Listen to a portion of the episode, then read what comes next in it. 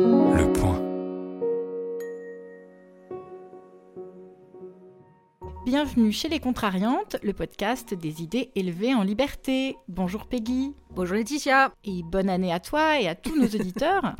Également. et aujourd'hui, pour démarrer l'année, nous avons choisi un sujet brûlant qui fait d'ailleurs écho à notre dernière discussion de 2021 sur le wokisme nous recevons Vincent Tournier. Rappelez-vous, chers auditeurs, cette sympathique affaire de mars 2021, lorsque deux enseignants de l'IEP Grenoble étaient traités d'islamophobes et de fascistes sur le mur même de cette institution. Alors depuis, on a beaucoup vu et entendu l'un des deux protagonistes, le professeur d'allemand Klaus Kinsler, mais bien moins l'autre, c'est-à-dire vous, Vincent Tournier, même si vous m'avez fait l'honneur euh, d'un entretien pour le point en mars dernier. je suis particulièrement content de vous retrouver aujourd'hui. Bonjour, Vincent Bonjour. Tournier. Je suis content également de vous retrouver. Et pour vous présenter, euh, vous êtes maître de conférences en sciences politiques, spécialiste des attitudes politiques et de l'opinion publique, auteur d'un portrait des musulmans d'Europe pour la Fondapol. Vous dispensez depuis plusieurs années à l'IEP de Grenoble un cours sur l'islam et les musulmans en France. Et c'est ce qui vous a valu, en plus de votre franc-parler, ces accusations d'islamophobie, en premier lieu sur les réseaux sociaux, de la part d'un syndicat étudiant, avant ce placardage sur le mur de l'IEP, alors que personne ne s'était jamais plaint de votre cours. Vous avez été évidemment marqué par cette affaire et nous y reviendrons évidemment. Alors nous vous recevons aujourd'hui parce que l'affaire de l'IEP de Grenoble a pris un nouveau tournant en décembre, lorsque votre collègue Klaus Kinsler a été mis à pied pour quatre mois avec salaire suite à plusieurs entretiens, notamment l'un donné à l'opinion, titré Sciences Po Grenoble est devenu un camp de rééducation. Alors le pire étant que ce titre ne reprend pas exactement le contenu de l'entretien, parce que la citation exacte est la suivante. Euh, Sciences Po Grenoble n'est plus un institut d'études politiques, mais d'éducation, voire de rééducation politique. Alors Klaus Kinsler, euh, qui est accusé d'islamophobie euh, pour d'autres raisons que vous, ne mâche pas ses mots depuis le début de l'affaire, et c'est ce qui a mené en fait à, ces entretiens, et notamment à cette expression de rééducation. En novembre, vous avez appris avec lui que la section disciplinaire qui traitait l'affaire, qui avait été délocalisée à l'université de Clermont-Ferrand, avait décidé de relaxer les étudiants au motif qu'il n'était pas possible d'identifier les auteurs des collages. Et il faut croire que cela euh, a été très compliqué pour Klaus Kinsler, dont le sang n'a fait qu'un tour. Alors sur ce, je laisse Peggy lancer notre conversation. Euh, avec vous pour comprendre euh, à la fois euh, ce qu'il y a de commun hein, dans votre situation avec celle de Klaus Kinsler, mais aussi ce qu'il y a de singulier. Alors, pour une question sans doute basique, mais c'est une bonne question de départ, est-ce que vous pouvez revenir rapidement sur l'enchaînement des faits de 2021 alors ça, c'est, ça, ça, demanderait du, temps. C'est vrai qu'on est sur une sphère assez, complexe. Hein. C'est un peu comme une, euh, comme une série télévisée, si vous voulez, où il y a en plus plusieurs saisons. Euh, et donc si on a raté le début des épisodes, c'est, un peu compliqué de se rattacher à, l'ensemble de la série. Euh, disons que le, alors, il y a le point de départ factuel. c'est effectivement une réunion de travail qui se tient en, en novembre 2020. qui vise à préparer donc ce qu'on appelle à l'IEP de Grenoble une semaine pour l'égalité, euh, qui est organisé depuis quelques années en janvier. Euh, et euh, donc dans ce groupe de travail, donc il y a l'intention manifestée par, par une collègue et par des étudiants d'ajouter de, le mot islamophobie à la thématique générale qui porte sur le racisme, l'antisémitisme, etc. Et donc là-dessus, on il faut, faut repréciser les choses aussi, hein, on est quelques semaines après l'assassinat de Samuel Paty. Euh, et donc, euh, mon collègue Klaus Kinsler, qui faisait partie de ce groupe de travail, qui avait demandé à en faire partie, euh, s'oppose à l'utilisation de ce mot. Enfin, en tout cas, il, ne veut pas qu'il soit mis sur le même pied que, que les autres. il me met dans la boucle, en fait, des échanges de mails qu'il a avec, avec la collègue en, question. moi, je, sang ne fait qu'un tour également, voilà, parce que j'ai été personnellement très, très affecté par, par l'assassinat de Samuel Paty, hein, pour différentes raisons, parce que ma, il se trouve que ma, femme est également enseignante le secondaire, donc... Donc voilà, il y a des, des, convergences, disons, qui se, qui se produisent. Je pense que, que l'assassinat de Samuel Paty, par certains côtés, a, beaucoup plus profondément traumatisé la société française, peut-être que les autres attentats. Enfin, tous, mm. tous évidemment, étaient bouleversants, mais, mais celui-là avait quelque chose de particulièrement terrible parce qu'il était dans le, au cœur même du système de, de, la mémoire, de l'éducation. Enfin, vous voyez, il y a quelque chose qui s'est joué. Qui, qui Et puis, c'est mm. aussi, c'est Samuel Paty, c'est aussi un, prof ordinaire, si je puis dire. Hein. donc voilà, il y a quelque chose de très fort. Bref, donc du coup, on a, on a réagi un peu, un, peu, un peu radicalement, si je puis dire. Euh, donc ça n'a pas plu. Euh, euh, voilà. Et puis on était dans un contexte aussi, effectivement, où on a des étudiants qui sont... Bah, qui sont très politisés, très militants, qui se sont donné une mission quasiment purificatrice, hein, d'expurger tout ce qu'ils considèrent comme étant déviant. Euh, dans, un, dans un IEP qui est lui-même euh, ambivalent, on va dire, au minimum, sur ces questions-là, en tout cas qui ne veut pas, euh, qui, ne veut, qui, craint, je pense, d'affronter les étudiants, donc qui, laisse plus ou moins faire.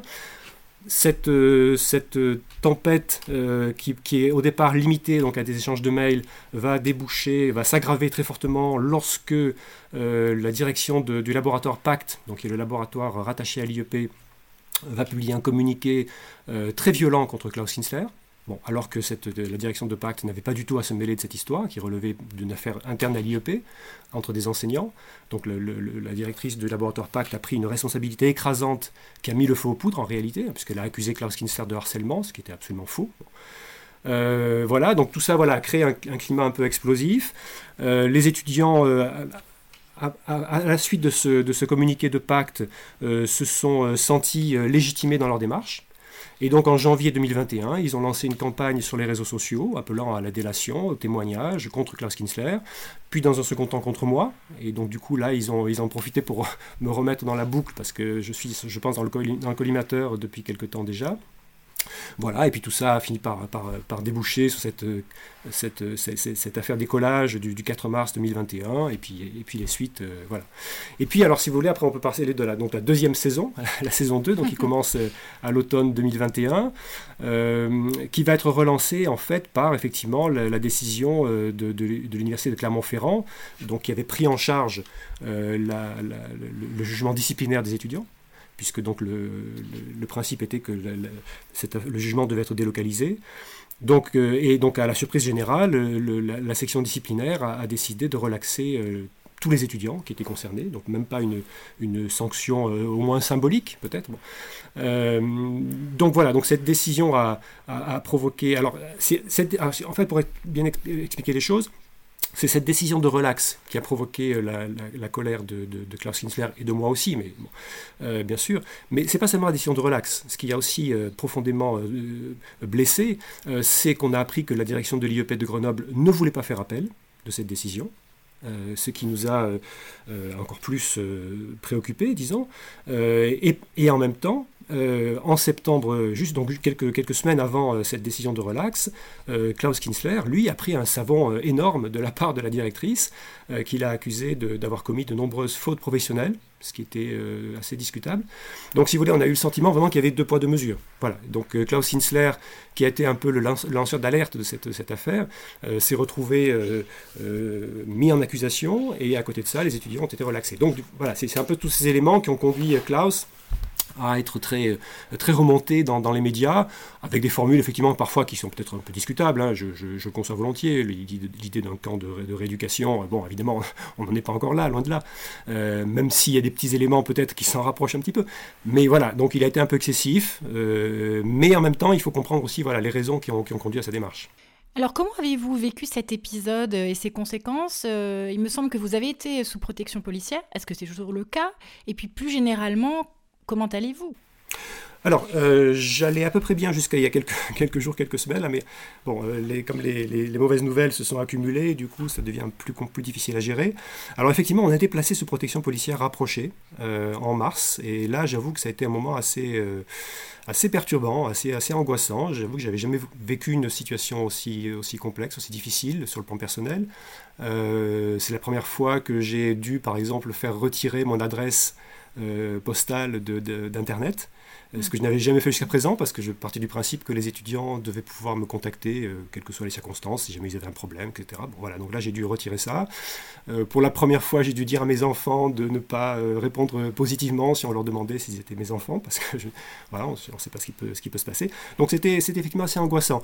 Et je précise aussi que nous, Klaus et moi, avons bénéficié d'une protection policière rapprochée, ce qui n'a pas été le cas des autres participants de, de l'affaire, des autres protagonistes de l'affaire qui ont parfois été un peu ambigus sur cette, cette idée. Hein. Bon. Donc ça, c'était effectivement assez difficile, ce qui explique en grande partie euh, pourquoi je n'ai pas euh, souhaité m'exprimer dans les médias. Hein. Je n'ai pas, eu le courage de ce point de vue-là de, Klaus, hein, qui, lui euh, n'a pas froid aux yeux. Moi, j'ai été un peu, voilà, un peu déstabilisé. Et puis, j'ajoute aussi que je, me suis senti, comment dirais-je, euh, dans une position délicate, dans la mesure où je ne, jusqu'à présent, je, me, je, suis universitaire. Bon, mon travail consiste à analyser la société, enfin, j'essaie en tout cas, euh, et, je me voyais mal, euh, comment dirais-je, partie prenante. vous voyez, d'un événement en train de se, se faire. Je me voyais mal mmh. acteur et, observateur. Ça, ça, me paraissait, comment dirais-je, hors de propos par rapport à mon, mon statut. Voilà. Euh, aujourd'hui, euh, les choses ont changé. Euh, voilà, de toute façon, l'histoire se fait. on ne peut pas non plus rester silencieux tout le temps. Je, ressens aussi le besoin de, comment de venir renforcer Klaus, qui est, qui est effectivement violemment attaqué. voilà, donc tout ça fait que effectivement, mais en même temps, c'est difficile parce qu'on est sur des comment dirais-je, des sujets passionnels et on, crée des fractures aussi euh, entre les individus. Hein. Je, vois qu'on a des, j'ai des amis de 30 ans qui, qui pétitionnent contre nous, donc euh, c'est un peu difficile ce plan personnel. Et est-ce qu'il y a des, des, procédures pénales en cours? Est-ce que vous, vous avez porté plainte? Oui, oui, alors bien sûr, on a engagé des procédures, des procédures judiciaires, oui, oui bien sûr. Je ne sais pas ce qu'elles vont donner. Hein, oui, des procédures judiciaires ont été engagées, oui, oui, bien sûr. Bah, oui, parce que, alors, très franchement, ça ne me réjouit pas du tout. Alors, euh, je fais partie des gens qui sont contre la judiciarisation euh, mhm. euh, de, la, de, la, de, la, vie en général et de la politique en particulier. moi, je suis un, un, amoureux du débat d'idées.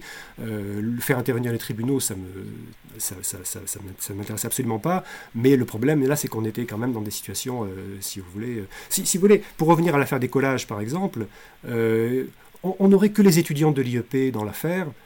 à la limite, ça me ferait rigoler. Vous voyez, très franchement, c'est un côté folklorique. Bon. Euh, mais euh, quand on voit le contexte de la société française actuelle, euh, non, c'est plus possible. On peut on peut plus se permettre ce genre de choses aujourd'hui. donc là, je suis obligé malheureusement d'en de, passer par, le, par, par, les tribunaux. Après, je ne sais pas ce qu'ils vont dire, hein, on verra. Si, on a autant de surprises qu'avec la commission disciplinaire de Clermont-Ferrand, ma foi, on n'ira pas bien loin. Mais, bon, voilà, en tout cas, les démarches ont été engagées. Alors pourquoi vous a-t-on traité d'islamophobe? Est-ce que c'est parce que vous aviez ce, cours, vous teniez ce cours sur euh, l'islam? Est-ce que s'intéresser à l'islam, euh, c'est déjà être islamophobe? Bah, Je crois, je crois. Euh, si vous voulez, alors, il y a plusieurs raisons. Alors je, pense que j'ai déjà une réputation un peu... Oh, qui, me, précède à l'IEP. Hein. Je fais partie des gens qui, sont, qui, ont, qui ont à plusieurs reprises été, je pense, mal vus par des étudiants parce que je, euh, comment dirais-je, je, je, je, je, considère presque qu'il est de mon devoir d'enseignant d'aller à rebours de, des, des lieux communs ou, ou, des vérités toutes faites. Euh, voilà, donc, donc je, c'est même pas un plaisir d'ailleurs, c'est presque un réflexe. Vous voyez, quand je, quand je vois les étudiants, qui, quand j'entends des étudiants qui font un exposé, puis qui défendent une thèse qui, qui leur semble sûre et certaine, voilà, j'aime bien prendre le contre-pied. Donc du coup, Vous êtes un euh, contrariant. Je, suis un peu un, voilà, un peu contrariant. Voilà, j'essaie de, je suis pas, je, pas, pas au même niveau que, que vous, mais enfin j'essaie un petit peu à, à un modeste niveau d'enseignants, de, de, perturber en tout cas, de provoquer le, de provoquer le débat. Je, je, crois beaucoup que le, la réflexion personnelle euh, ne se fait pas sur des certitudes, elle se fait quand on commence à douter. Bon. Bien sûr. Et j'explique d'ailleurs ça aux étudiants, je leur dis, hein, euh, je, je, pense que même, même enfin, si vous voulez, euh, enfin, le, fait de me, de me contester, de me critiquer euh, va vous permettre d'accroître de, de, la, pertinence de vos arguments. Donc euh, voilà, donc allons-y. Mais, du coup, effectivement, ça passe très mal. Ça passe très mal aujourd'hui auprès de certains étudiants parce que moi, ma thèse personnelle, c'est qu'on a, euh, on, on, assiste aujourd'hui à un retour des idéologies qui est un mouvement extrêmement puissant. Euh, qui s'accompagne d'une sacralisation, d'une religiosité presque, j'allais dire, hein, de, certaines causes, euh, donc des causes qui deviennent intouchables. Hein, ça, relève du blasphème, et c'est pas seulement pour, pour, pour, pour l'islam, hein, c'est plus général. Euh, et donc, donc le fait de faire un cours un peu critique, euh, voire très critique, disons les mots, sur, sur, sur la situation en tout cas de l'islam telle qu'elle se présente aujourd'hui euh, en France et, ailleurs. Euh, effectivement, pour des étudiants qui sont convaincus que, que l'islam est une religion parfaite, absolue, etc., tolérante, effectivement, ça, ça, passe, ça passe très mal. Ça passe très mal. Donc voilà, je pense que j'étais dans le collimateur depuis quelques temps déjà, et là il y a eu cette occasion avec le débat sur le sur l'islamophobie. Euh, voilà, donc tout ça, tout ça a, pu prendre, a pu prendre corps, si vous voulez.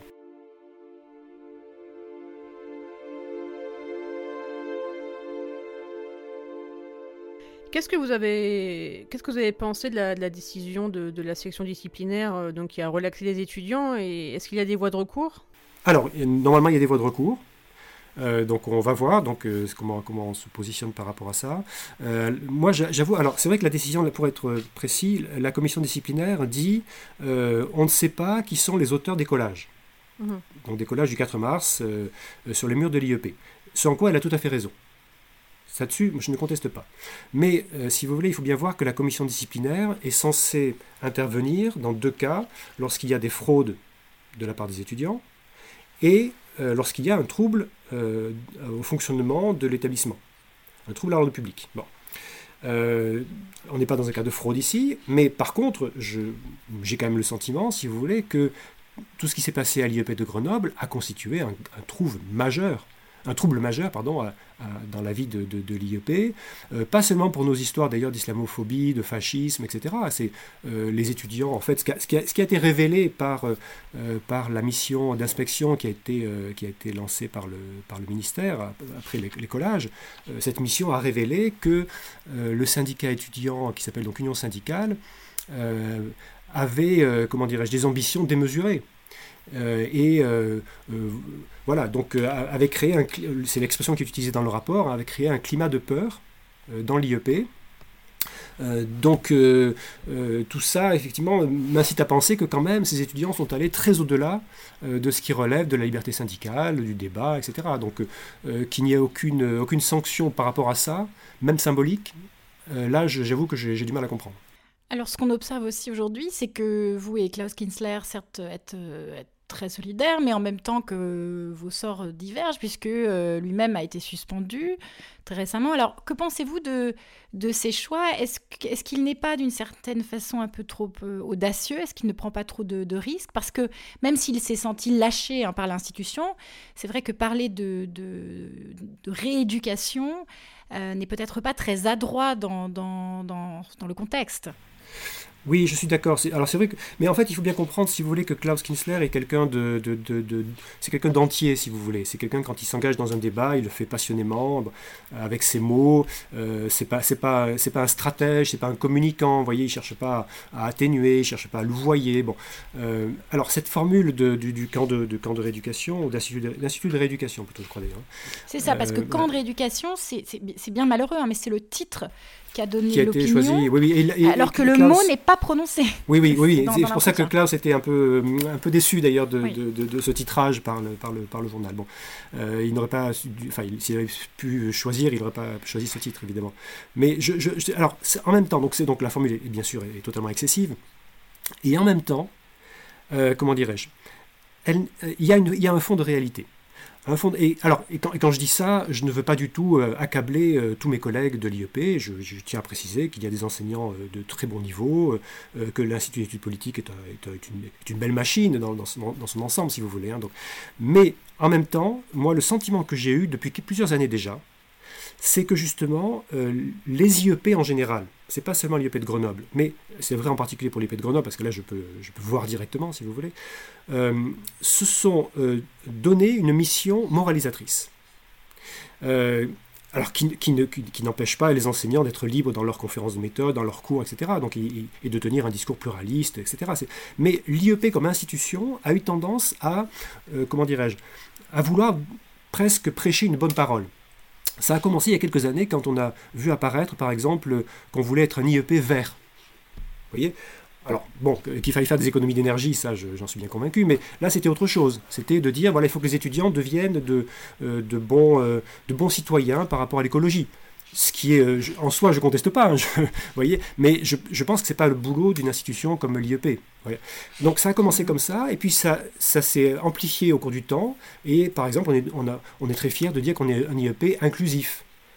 Euh, ce qui génère aussi ah, beaucoup de, discours politiques. inclusif de quoi? Ben, Inclusif de tout, voilà, justement, je ne sais pas, en tout cas pas de, pas de, pas de Klaus Kinster et de moi. En pas, tout de, cas. pas de vous, oui.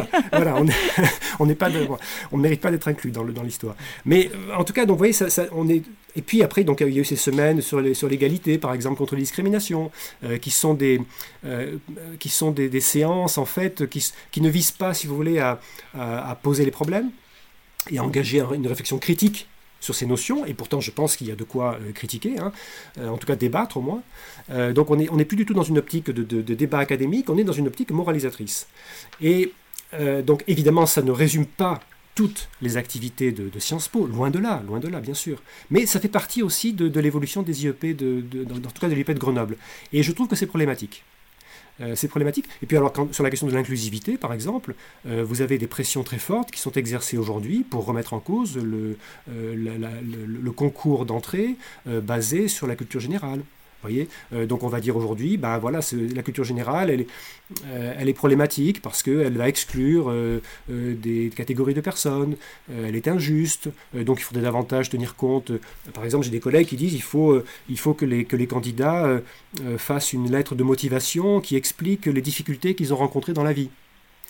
Euh, ce, qui, me paraît très, très compliqué parce que, je, euh, évidemment, donc, ils visaient essentiellement d'ailleurs les, euh, les minorités ethniques, si vous voulez, hein, bon, les discriminations, mm. etc. Mais je leur ai répondu, mais le problème c'est que on ne peut pas savoir quelles sont les difficultés, quelles sont les souffrances rencontrées par les gens. Euh, on peut être euh, issu d'une bonne famille, par exemple, avoir eu euh, tous les avantages de la vie, et puis avoir rencontré des souffrances énormes. On peut avoir été harcelé, on peut avoir été violé, etc. Donc, on va, enfin, si on commence à rentrer dans ce genre de considérations, ça devient, ça devient très, très compliqué. Mais, aussi, est-ce que la souffrance doit être la base de, d'un recrutement Alors ça, c'est aussi un vaste, débat. Je, voilà, je pense qu'on est là pour, pour sélectionner, alors c'est peut-être un peu ambitieux de dire ça, mais pour sélectionner au moins en tout cas les futurs cadres du pays. Euh, donc c'est triste à dire, mais malheureusement on n'est pas là pour sauver le monde. Et voilà, donc euh, chacun, son, chacun son travail. Ce, qui ne veut pas dire qu'on peut, on peut essayer de trouver parfois effectivement des solutions. D'ailleurs l'IEP a mis en place des dispositifs avec lesquels je suis partiellement d'accord pour essayer de, d'aider des, des, des, jeunes qui sont qui n'ont pas des conditions de vie faciles, ce, qui peut à la limite ça peut, se, ça, peut se défendre, voyez. Mais voilà, il faut rester quand même prudent là-dessus. Alors pour en revenir hein, au collage, euh, et à ce syndicat. Est-ce que vous pensez que les étudiants euh, concernés font preuve de bêtise ou de méchanceté ou, des deux? Ah, ça, ça c'est. Je, je, pense qu'ils sont dans une logique. Euh, je reviens à ma remarque tout à l'heure précédente sur la, sur la religion. Ils sont dans une logique d'éradication. Bon, il y a, y a, des voix discordantes et, et, les voix discordantes aujourd'hui, pour eux, ne sont plus du tout acceptables. Parce qu'on n'est plus dans le domaine du débat politique, on est dans le domaine de, de, de, de, blasphème. On a quitté le champ de l'humanité. Donc à partir de là, si vous voulez, voilà. Et puis euh, je, je, je pense que ces étudiants aussi n'ont pas compris euh, la gravité des enjeux aujourd'hui. Euh, donc accuser quelqu'un d'islamophobie sur les réseaux sociaux. voilà, donc là je sais pas si je peux pas concevoir qu'il n'ait pas suivi l'actualité de, de ces dernières années en France, qu'il n'ait aucune information à ce sujet. Mais effectivement, en tout cas, c'est très inquiétant. Mais vous voyez, il y a quand même. Enfin, je, après, je ne veux pas non plus trop développer, mais euh, on a eu encore une polémique récemment, euh, euh, puisque les étudiants qui, qui, qui, gèrent la cafétéria de Sciences Po ont annoncé très fièrement que désormais, la cafette allait passer halal. Oui. 100% halal. Bon, ils avaient trouvé un nouveau fournisseur et donc ils avaient annoncé sur les réseaux sociaux voilà, désormais, on aura une cafette 100% halal. Et vous voyez, je me dis quand même, dans le contexte actuel, où on a des débats sur la laïcité, où, c'est très tendu, etc., etc., comment, comment est-il possible que des étudiants en arrivent à, euh, à prendre une telle mmh, mmh, décision mmh, sans se rendre compte que ça va mettre le feu aux poudres? Mais, et surtout, ça, concerne combien d'étudiants? Parce qu'en plus, c'est quand même. Euh, je suppose quand même que le nombre d'étudiants musulmans qui mangent halal est relativement faible. Oui, oui, mais ça, ça, relève de ça relève de l'inclusivité. C'est ce que j'allais dire. Et, donc voilà, et donc c'est pour ça aussi qu'il y a une ambiguïté, si vous voulez. C'est là où on retrouve ce, les, conséquences au fond de, du message de l'IEP. Donc par certains côtés, ces étudiants-là se retrouvent en affinité avec la politique de l'établissement. Et c'est pour ça que je pense hmm. qu'il euh, y a un problème systémique. Voilà, pour, reprendre une expression qui, est souvent utilisée, parfois un peu excessivement. Euh, là, en l'occurrence, je pense qu'on a un problème systémique. C'est-à-dire que euh, je ne dis pas que c'est tout le monde qui est concerné par ces problèmes, bien sûr, hein, j'insiste bien là-dessus. Donc, la plupart des étudiants sont, sont, sont, des gens très bien et, et de même pour les, pour les collègues. Euh, mais on, on, voit qu'il y a quelque chose qui ne tourne pas rond dans le système et qui peut justement aboutir à ces dérapages, au collage, la cantine halal, etc. Bon, et on est, je pourrais donner d'autres exemples malheureusement qui sont inquiétants. Par exemple, euh, l'IEP de Grenoble, on a appris ça au printemps dernier, avait accordé une subvention au, mois des coloniales qui se tenait à Grenoble. Mmh. Mmh. Bon, donc euh, là aussi, et donc là aussi, une décision qui a été prise comme ça, sans se poser de questions. Qu'est-ce qu'on finance? Qu'est-ce qu'on aide Etc. Euh, vous voyez, donc euh, c'est un peu ça le problème, c'est qu'on a une institution qui, ronronne, qui s'est dotée de, principes directeurs, de valeurs, d'idéologies, voilà, et qui peuvent constituer un terrain propice pour ce genre de dérapage. Alors d'une certaine manière, on, peut dire que le combat pour la, pour la liberté académique euh, remonte aux, origines de l'université, mais, ce qui semble depuis relativement peu euh, changer, c'est qu'au lieu d'opposer des enseignants entre eux, ou, des enseignants et leur administration, ou même des enseignants et l'opinion publique, euh, entre guillemets, euh, on a l'impression qu'il se fait de plus en plus entre étudiants et enseignants, avec les menaces qui viennent des étudiants. Et euh, ça, c'est ce qu'ont résumé euh, le psychologue Jonathan Haidt et le, juriste Greg Lukanov, qui sont spécialistes de, ces questions-là sur aux États-Unis, qui, qui, qui, résument ce virage qu'ils situent pour leur part vers 2012-2013 en disant Aujourd'hui, les enseignants ont peur de leurs étudiants. Et donc, Selon vous, pourquoi est-ce que les étudiants se sont, mis à avoir autant d'influence euh, et, même de pouvoir euh, sur le fonctionnement de l'université? Alors ça, c'est un débat euh, complexe. Je ne suis pas sûr d'avoir les, éléments de réponse. et en fait, alors, je, pense, alors déjà, il y a, un élément sans doute propre à, l'IEP de Grenoble et à l'écosystème grenoblois. C'est-à-dire que euh, il faut bien voir que Grenoble est une, région aussi euh, où les, euh, disons que les militants sont, sont, très, très actifs, très vindicatifs. Hein, on a des groupuscules qui sont, voilà, qui sont même parfois assez inquiétants, hein, qui n'hésitent pas à aller brûler une, gendarmerie, enfin à tenter d'incendier une gendarmerie, la mairie de Grenoble même, bon, qui brûle des, transformateurs, des, antennes de téléphonie. Donc on a, on a un contexte local qui est, qui est déjà assez, assez, assez lourd, si vous voulez. Hein. Et puis, on a, le, j'en reviens aussi à ma remarque précédente sur l'IEP de Grenoble, le message officiel, par certains côtés, est d'encourager ce genre d'activisme. Hein, puisque aujourd'hui, euh, on valorise très fortement l'engagement étudiant, euh, qui est pris en compte dans le, recrutement euh, et euh, qui est valorisé dans le cursus, puisque les étudiants peuvent remplacer leur, des, cours par, par l'engagement associatif. Ce qui, est, ce qui est très bien aussi par certains côtés, hein, je ne critique pas du tout, mais vous voyez, du coup, il y a un peu cette on, crée par certains côtés le, monstre, si je puis dire. Hein, bon. Euh, et puis, il y a un autre élément important. Alors, effectivement, donc, ils sont des étudiants. Là, on avait affaire, en, l'occurrence, à un petit groupe d'étudiants, mais qui était très, très vindicatif. Hein, très, très vindicatif euh, dans les réunions. Euh, et face à ça, on avait une, une équipe de direction qui, qui, a été, je pense, qui a été intimidée qui a été intimidé par cette virulence. Euh, les universitaires sont souvent des gens qui sont, euh, qui sont très, euh, très courtois, très, très posés, très calmes, et face à des militants vindicatifs, c'est un peu compliqué pour eux, je pense, de, résister. Bon. on n'a pas forcément les armes psychologiques. et puis, il y a un autre élément qui va, qui va s'ajouter à ça, c'est que ces étudiants ont bénéficié du soutien de certains collègues. et donc, que ce soit le laboratoire Pacte, euh, et euh, que ce soit du conseil d'administration. Euh, au conseil d'administration, on va retrouver des, gens, si vous voulez, qui, qui ont été, qui, ont, qui, ont, qui, sont un peu en affinité avec certains étudiants, qui, sont, qui partagent certaines de leurs idées. et la preuve en est que l'Union syndicale avait remercié euh, le conseil d'administration lorsqu'il avait fait un communiqué sur, sur l'affaire décollage, qui était un communiqué euh, mi-chèvre, hein, bon, euh, qui était un peu ambigu par rapport à nous, qui n'était pas un soutien très fort sur notre, notre cause, si je puis dire. et donc les étudiants avaient remercié le, conseil d'administration, ce qui... Voilà, et puis on sait par ailleurs qu'il y, y, a des liens qui se sont établis avec les étudiants, etc. Donc, donc du coup, voilà, il y a tout un, un contexte, si vous voulez, qui, qui, qui qui, qui, fait effectivement que des étudiants peuvent aller très au-delà de ce qu'ils devrait faire en tant qu'étudiant ou même en tant que, que, que, syndicat. Du coup, ce que ça veut dire, c'est que on peut pas dire que les vrais responsables, ce sont soit les étudiants, soit les enseignants-chercheurs, soit la hiérarchie. C'est vraiment l'interaction entre les trois. Il y a une démission générale euh, euh, aussi, hein, une lâcheté et puis euh, de l'immaturité. C'est sans doute un peu tout ça. C'est sans doute un peu tout ça, parce que je, je, parlais volontiers d'écosystème, ou, tout à l'heure j'ai parlé de, problèmes systémiques.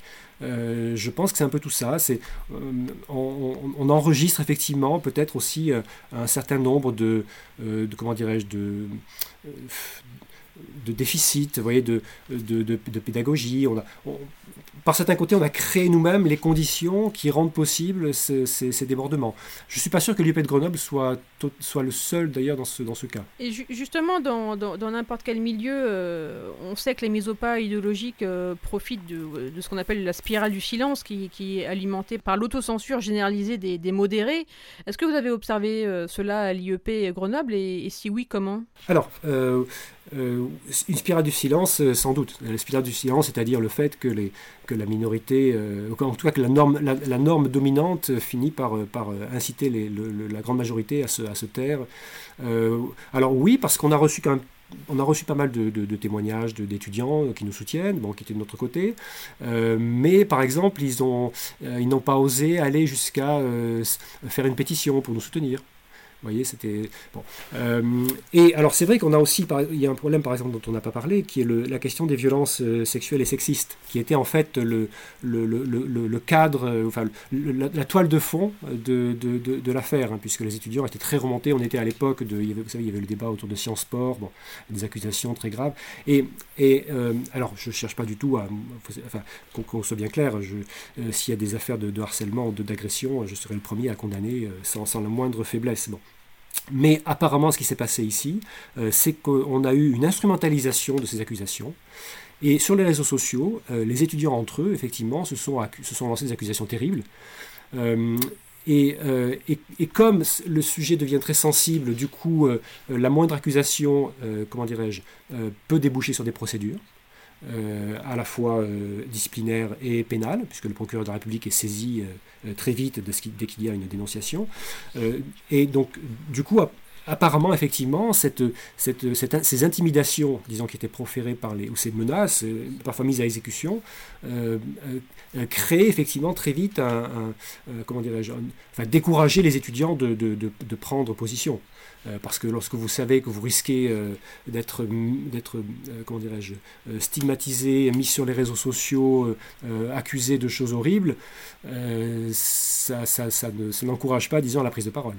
Alors, dans le, triomphe des impostures intellectuelles, Hélène Pluckrose et James Lindsay voient dans l'illibéralisme gauchiste un moteur, un catalyseur de celui de l'extrême droite, et estiment que si on ne cherche pas à sortir de notre guerre culturelle actuelle par le centre, par le renforcement d'un terrain d'entente libéral classique visant à atténuer la spirale de polarisation dans laquelle nous sommes embarqués, euh, eh bien la, droite autoritaire et identitaire en sortira victorieuse. Alors que pensez-vous de, cette analyse?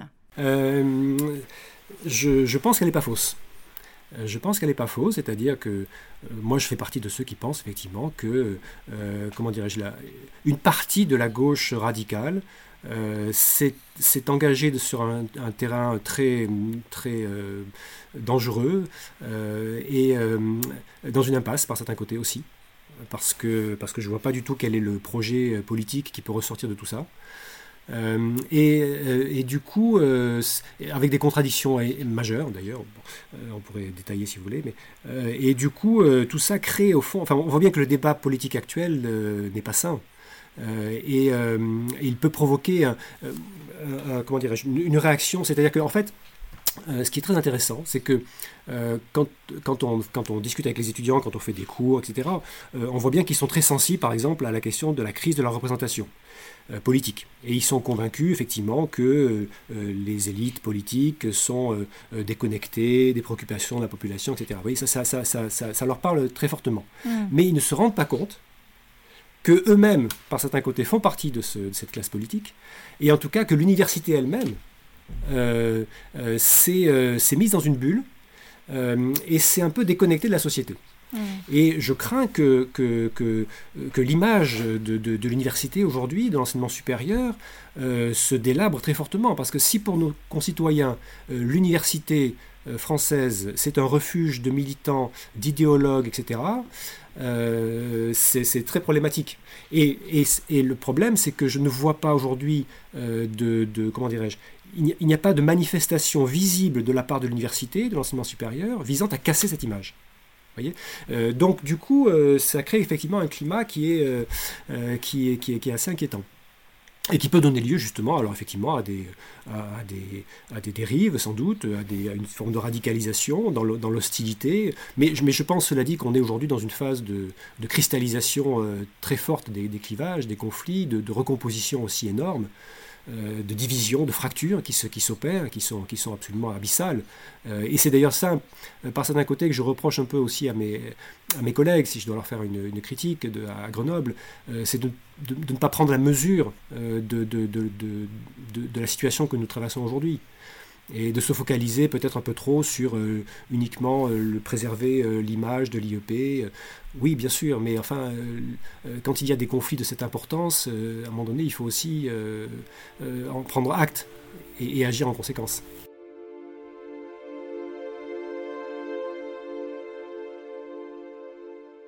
Est-ce que vous pouvez justement euh, détailler les, contradictions euh, de, ce genre de mouvement euh? Oh, ben, les contradictions, alors, il suffit de, voir par exemple les, tiraillements, les, fractures qui existent aujourd'hui dans le mouvement féministe par exemple. mais on n'est pas sur le cas de, Grenoble ici, hein, c'est de manière plus générale en France. les fractures qui existent au niveau du mouvement féministe sur la question de l'immigration par exemple. Bon, on voit bien qu'il y a une, un, clivage majeur qui se, qui, qui, qui, comment dirais-je, qui résulte d'une contradiction qui est euh, euh, comment être tolérant avec des gens qui ne sont pas tolérants. Et donc effectivement, c'est voilà, la, tolérance nous pousse à, ouvrir les, portes, à ouvrir les frontières, ce qui est éminemment euh, positif en soi, bien sûr. Mais qu'est-ce qu'on fait par rapport à des quand on a affaire à des populations qui ne sont pas les mêmes tolérantes? Donc donc c'est ça, c'est ça, que je, vois comme, contradiction parmi d'autres. Est-ce que est-ce que vous ne pensez pas que, finalement euh, l'université est, un des lieux où, l'idéal de, pluralisme idéologique est le plus inatteignable? Est-ce que, est que ne faudrait-il pas euh, en faire son deuil et, revoir ses, ambitions libérales à la baisse et en, se satisfaisant d'une pluralité de lieux d'enseignement supérieur qui chacun véhicule son orthodoxie? Alors, il m'est difficile de parler pour l'ensemble de l'université. Oui.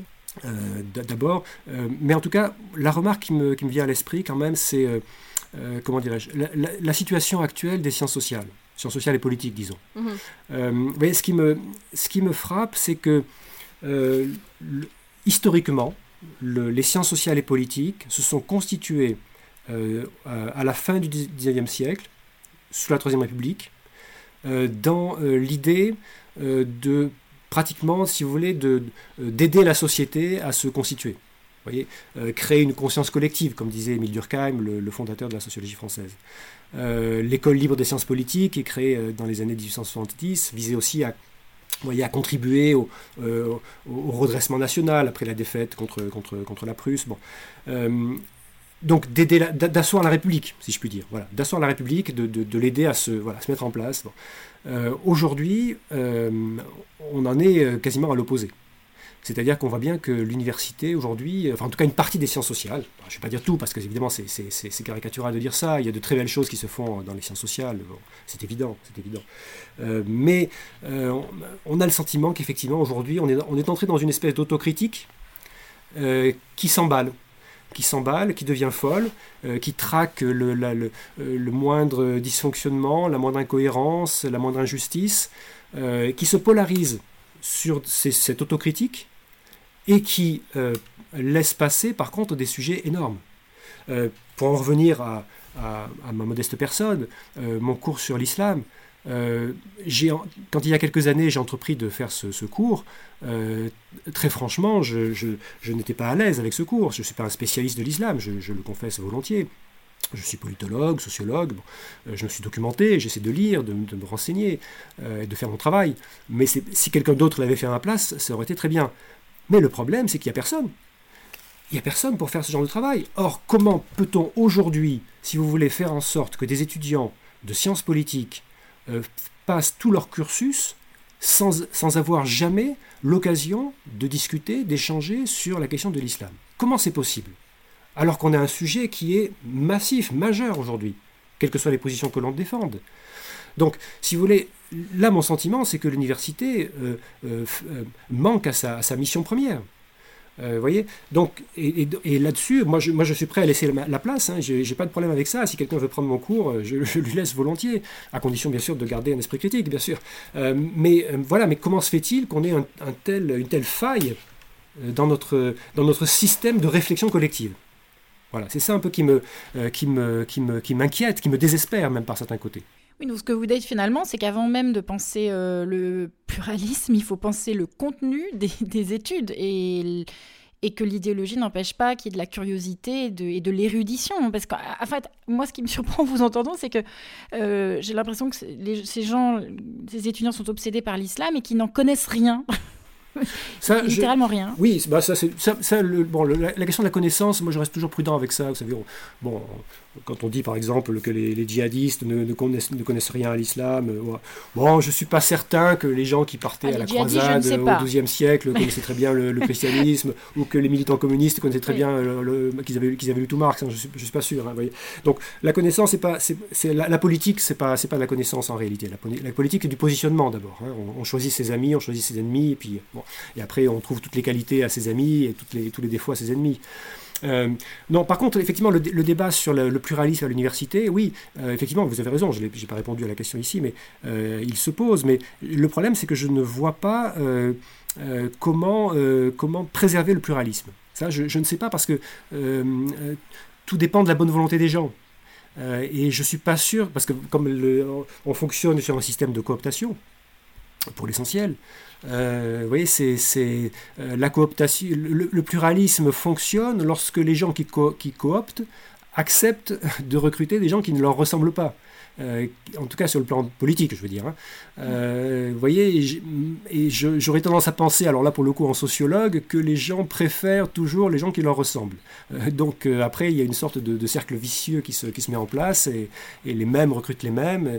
Et donc, donc là, voilà, ça devient un peu, un, peu compliqué de, casser cette, cette spirale peut-être homogénéisante, si je puis dire. Bon, et là, j'ai pas de solution, très franchement, je ne sais pas ce qu'on peut faire. Qu'en est-il de la gouvernance des universités? Parce que c'est un sujet lié. Alors, c'est exactement, c'est ça. C'est ça. C'est le problème de la gouvernance. On a, euh, je, alors, c'est, je suis pas spécialiste aussi de la gouvernance des universités, donc je vais pas dire, j'espère ne pas dire trop de bêtises, mais euh, je, pense qu'il y a un, euh, déséquilibre qui s'est créé. effectivement, avec, on a, en fait, le problème de la France, c'est qu'on on réforme sans réformer et on crée souvent des systèmes hybrides. Euh, euh, les réformes qui ont été mises en place depuis quelques années, la, loi Pécresse en particulier, visaient à présidentialiser les universités, mais en même temps, ce sont une présidentialisation qui laisse une part importante au conseil, et dans les conseils, il y a une place importante qui est donnée aux étudiants. Mmh. Donc, on, crée des systèmes hybrides euh, qui, qui ne sont pas toujours très satisfaisants et, qui, qui, peuvent effectivement encourager parfois des minorités à, à, prendre, à prendre le contrôle. Puis on a multiplié aussi les conseils. Donc, par exemple, à Grenoble, à l'IUP Grenoble, on avait le CEVI. Au, au, départ, le problème est venu du CEVI, donc le Conseil des, euh, le conseil des études et de la vie étudiante, euh, qui est censé être une sorte de, de, conseil consultatif euh, du, conseil d'administration, mais qui a pris beaucoup d'importance. Et puis, il y, a, y, a, un paradoxe, en tout cas français, qui est que les étudiants ne, paient pas des droits d'inscription aussi euh, majeur que, que, dans le monde anglo-saxon, par exemple. Les frais d'inscription ont augmenté ces dernières années, mais ils ne sont pas du tout au même, niveau. Euh, et, et en même temps, cette, alors, cette situation, justement, comment dirais-je C'est vrai que quand les étudiants paient des frais d'inscription très élevés, du coup, ça les transforme en clients. Donc l'université euh, est, beaucoup plus réactive par rapport aux demandes des étudiants, et c'est à mon avis ce qui explique que dans le monde anglo-saxon, euh, les pressions qui sont exercées à la cancel culture a beaucoup plus de force qu'en France. Nous, on n'en est pas au même niveau. Mais bien sûr, parce que l'étudiant n'est pas encore tout à fait un client, il est euh, d'abord un usager, il reste un usager. Mais en même temps, comment dirais-je, le fait de ne pas payer des droits d'inscription très élevés, je pense, comment dirais-je, peut aussi euh, donner des ailes, parce que euh, les risques sont moins grands. Vous voyez, quand vous payez des droits d'inscription qui s'élèvent à des milliers de dollars euh, par an, si vous êtes exclu de l'université, c'est mm. c'est beaucoup plus problématique. Quand vous avez des droits d'inscription qui sont beaucoup plus faibles, Bon, je dis pas que c'est ça qui explique, hein, j'en sais rien, c'est une hypothèse comme ça que je fais en essayant de réfléchir, mais je pense que du coup, ça, ça, ça peut euh, encourager, surtout quand vous avez un système qui valorise euh, l'engagement politique, militant, associatif, etc. Oui, c'est sans doute un facteur. Alors pour finir, euh, dans, quel état d'esprit euh, est-ce que vous êtes aujourd'hui? Est-ce que vous voyez l'avenir euh, avec optimisme ou pessimisme?